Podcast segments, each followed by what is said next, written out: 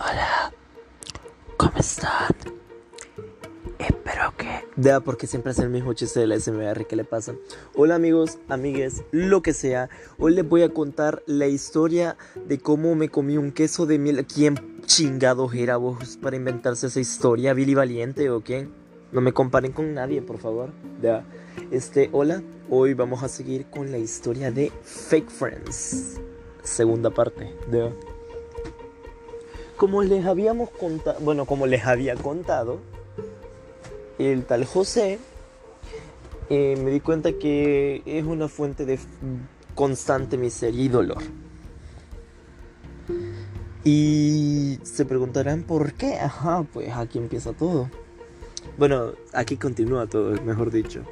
Cuando justamente la cuarentena, antes de la cuarentona, de, antes de la cuarentena, de que todos los desmadres ocurrieran del COVID y todo eso, eh, yo hablaba todavía bastante seguido con el tal José. Pero con el llegar de, ¿cómo se dice? Con el llegar de la cuarentena, me junté con los demás amigos de José que eran, digamos, mis amigos, pero no les hablaba tanto. Estos grandes personajes históricos los vamos a llamar David, y mm, Tomás. Bien. Entonces, y éramos cuatro personajes que nos la pasábamos hablando, jugando, haciendo tareas juntos y todo eso. Los grandes amigos, dices tú. Pues em, eh, pasó el tiempo todo chill y todo.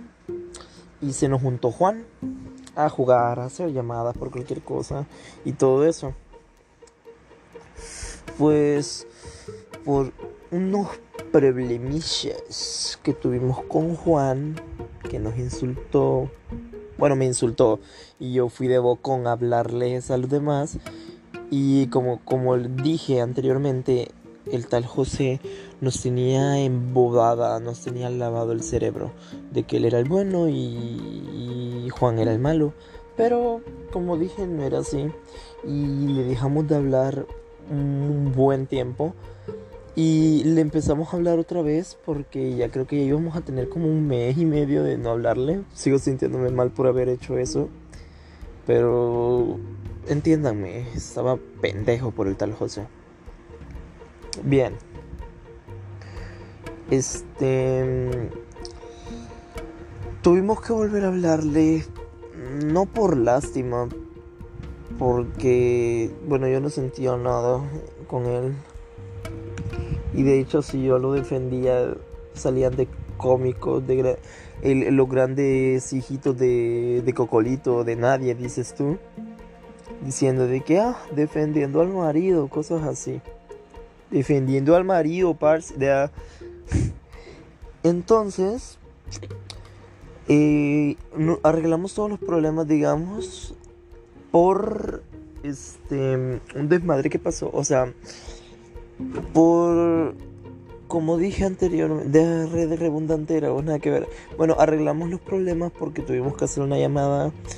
Eh, Juan, José, Tomás, David y otras personas para entrar a la universidad. Y bien, y después de que hicimos ese examen, todo chill, todo empezó como antes. Dijimos, bueno, ya no vamos a pelear, bla, bla, bla. Bien. Bueno, hasta aquí llega la segunda parte, pero creo que quedaría muy corto. Además, la tercera no es muy corta, no es muy larga, entonces vamos a meter la tercera parte. En diciembre del año pasado, conocimos a un gran personaje histórico en esta historia llamado, le eh, pongámosle, mm, que eso ya yo me enteré, le vamos a poner Jinx. La tal Jinx era, según nosotros, buena persona,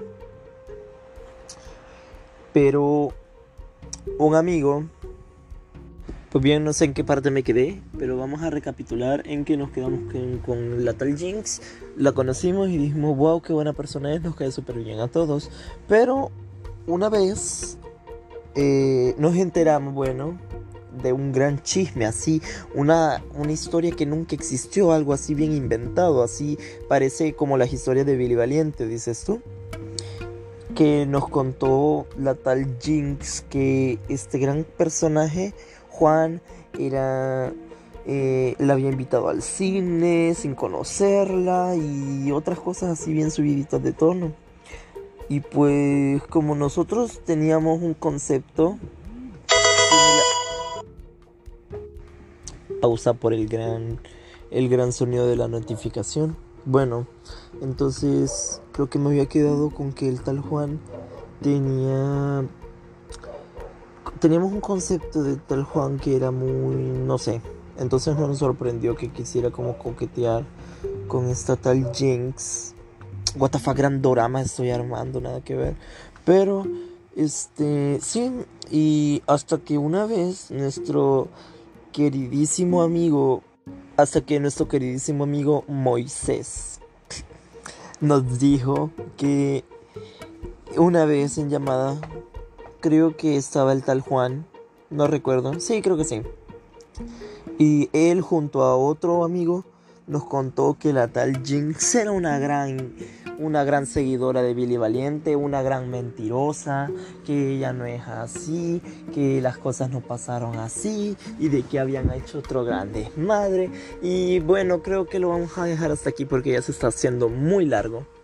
De antemano, eh, ya solo falta una parte de este gran episodio, gran segmento llamado Fake Friends. Y vamos a dejarlo en continuación, ¿no? Así que, como ya dije de antemano, feliz Harguli, digo, eh, feliz Halloween, eh, grupo Soy Vanessa.